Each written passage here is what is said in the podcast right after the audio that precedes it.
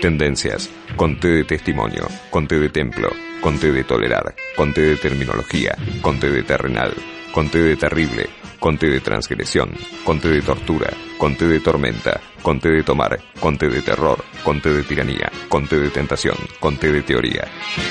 Conté con limón para mí, si puede ser. Bueno, seguimos en tendencias y quería compartir con ustedes una nota que escribió Alejandro Olmos Gaona sobre Daniel Marx y la deuda. Estoy hablando de Marx, no de Carlos ni de Groucho, sino de Daniel, el funcionario que fue designado tal por Sergio Massa, este superministro de Economía, confirmado vía Twitter, Daniel Marx integrará el Comité para el Desarrollo del Mercado de Capitales y Seguimiento de la Deuda Pública. Esto para Alejandro Olmos García, que es un investigador de todo el tema de la deuda externa, pone en evidencia que se va a continuar con los mismos procedimientos de endeudamiento público y quizás, dado los contactos fluidos de Marx en los Estados Unidos, exista la posibilidad, según él, de conseguir nuevos financiamientos, es decir, volver a endeudarnos para pagar deudas anteriores, lo que viene ocurriendo, aclara y comenta, y lo sabemos, desde que se fue la dictadura militar. Marx es un viejo conocido de los mercados, que inició sus actividades financieras en el Citibank y antes trabajó con el grupo Capozzolo hasta que Amadeo Vázquez lo puso en el cargo de gerente de nuevos negocios del Banco Río. Luego pasó al Citibank, donde trabajó con la capitalización de la deuda externa.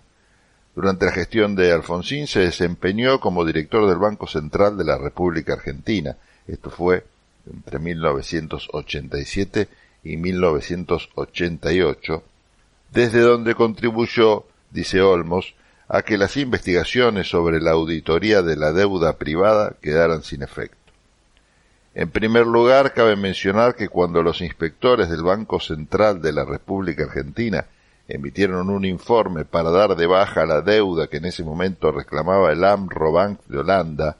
quien se había hecho cargo de los reclamos de la empresa Cogasco, constructora del gasoducto centro-oeste, que alcanzaba a la suma de 955 millones de dólares en 1984, lo investigado fue elevado al jefe de deuda externa del Banco Central, Carlos Melconian. No obstante las recomendaciones de los referidos auditores.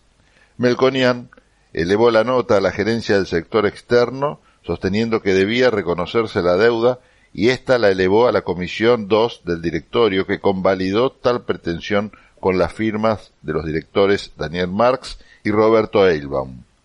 Pero la intervención de Marx no terminó aquí, sino que prácticamente se anuló la resolución 340, que había permitido la investigación de la deuda privada a partir de 1984 mediante un documento firmado por Max y Elbaum, determinando que no se investigara más el endeudamiento privado, transfiriéndose los auditores a otras áreas del banco.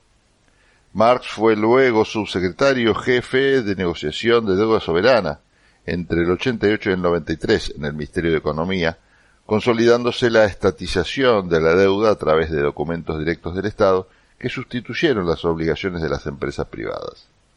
No solo actuó durante la gestión de Alfonsín, sino que continuó su trabajo hasta 1993. En el 92, durante la gestión de Cavallo, y como negociador de la deuda soberana y secretario de Estado, fue el actor relevante del denominado Plan Brady, que fuera preparado por el JP Morgan y el Citibank que significó un proceso nuevo de endeudamiento y donde el Estado se vio obligado a firmar cláusulas claramente violatorias del orden jurídico. Terminada su función en el Ministerio de Economía se fue a trabajar con Nicholas Brady, siendo director gerente y socio del fondo Darby Overseas Investment, fundado por Nicholas Brady. Indudablemente el procedimiento de las puertas giratorias que funciona habitualmente en los Estados Unidos tuvo en este caso un ejemplo contundente.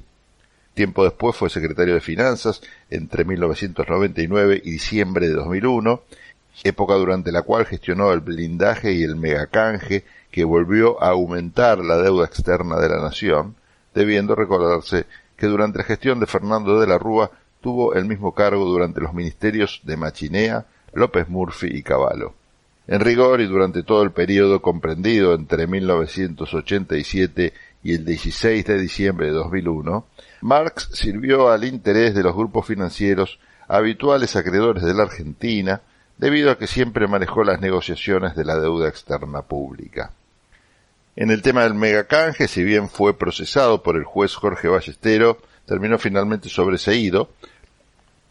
Según la información que se dispone actualmente, Daniel Marx es director ejecutivo de Quantum Finanzas, una firma de asesoramiento financieros con base en Buenos Aires, que tiene una alianza estratégica internacional con Evercore Partners. Esta última consultora fue creada y tiene como CEO al señor Ralph Schorstein, que fue director de Investment Banking en el Lehman Brothers y cofundador del fondo BlackRock en 1988 y su presidente durante casi 20 años. Alejandro García Olmos dice que, como podemos ver en los antecedentes mencionados, Marx es una persona confiable para los grupos financieros que participarán desde siempre en las operatorias relacionadas con el endeudamiento externo y en consecuencia nada puede esperarse de su gestión en el actual gobierno sino de actuar invariablemente en defensa de los intereses de esos grupos, que no son precisamente los intereses de la nación. Interesante la lectura de este texto que publicó y se puede encontrar en distintas redes sociales Alejandro Olmos Gaona.